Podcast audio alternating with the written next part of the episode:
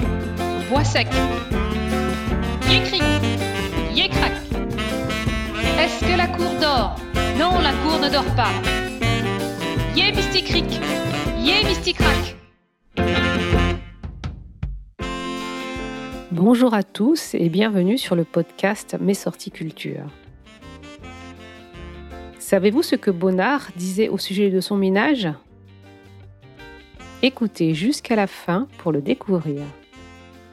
Aujourd'hui, je vais vous parler de Marthe ou Marie, la muse de Pierre Bonnard.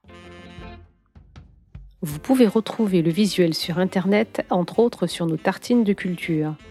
Le lien vers l'article est dans la description. Pierre Bonnard, qui était né en 1867 et qui est mort en 1947, est un peintre, graveur, illustrateur et sculpteur français. Peintre de personnages, figures, nus, portraits, paysages animés, intérieurs, nature morte, fleurs et fruits, Bonnard est un artiste post-impressionniste, membre du groupe des Nabis. Il y a une fenêtre dans l'œuvre de Bonnard qui se distingue de toutes les autres, de celles qu'il a peintes et qu'il peindra encore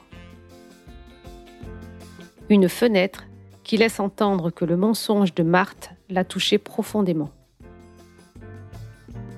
Ce tableau date de l'année de leur mariage et se nomme La fenêtre. À première vue, rien que de banal. Une fenêtre fermée, de biais dans son cadre de bois brun, et qui coupe la toile en diagonale. D'un côté, l'extérieur, le paysage du Canet, façade blanche et toit rouge parmi les arbres sous un ciel qui menace l'Estérel. Penché à son balcon de bois vert pomme, la tête de moitié et les avant-bras nus, Marthe. Pierre Bonnard, fils de bonne famille un peu raide, est passé pour l'homme d'une seule femme, Marthe, qu'il aurait déniaisé avant de devenir son modèle presque exclusif, sa compagne, puis tardivement son épouse. En 1893, il rencontre Marthe de Méligny, qui sera sa muse pendant toute sa vie et qu'on retrouve sur de multiples tableaux. Il se marie en 1925. Est-ce que la cour dort? Non, la cour ne dort pas. Yé Mystic Yé Mysticrac. Grande. Le corps longiline, Marthe de Méligny, telle qu'elle s'était présentée au peintre, s'appelait en réalité Maria Boursin, comme il l'a pris à leur mariage. Elle n'était pas orpheline, contrairement à ce qu'elle avait prétendu.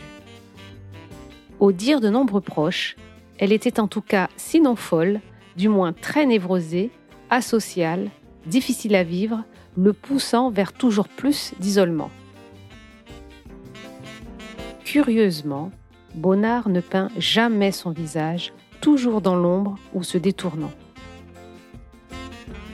Les experts disent que c'est parce qu'il était moins beau que son corps gracile, fragile et sensuel que Bonnard a peint sans la moindre lassitude et sans jamais le vieillir, après même la mort de sa femme en 1942. Découvrir que Marthe était Marie a été difficile pour le peintre. Marthe avait néanmoins quelques amis dont Bonnard s'est amouraché, dont René Monchatti, aussi blonde que Marthe était brune, modèle dans de nombreux portraits du peintre, nue elle aussi, qui se suicide en 1925, quelques semaines après le mariage du peintre. Et Lucienne Dupuis de Fresnel, qui meurt de maladie en 1927. Bonnard avait confié à un ami qui s'étonnait de leur ménage à trois, voire à quatre, et de son incapacité à choisir Vous savez, je ne suis pas très courageux.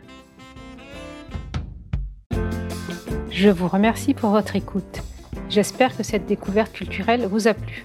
Je vous invite à aller sur la plateforme d'écoute de votre choix pour nous laisser 5 étoiles ou un avis. Nous nous retrouverons dans deux semaines pour un nouvel épisode. Abonnez-vous à notre podcast Mes sorties culture pour ne rater aucun épisode.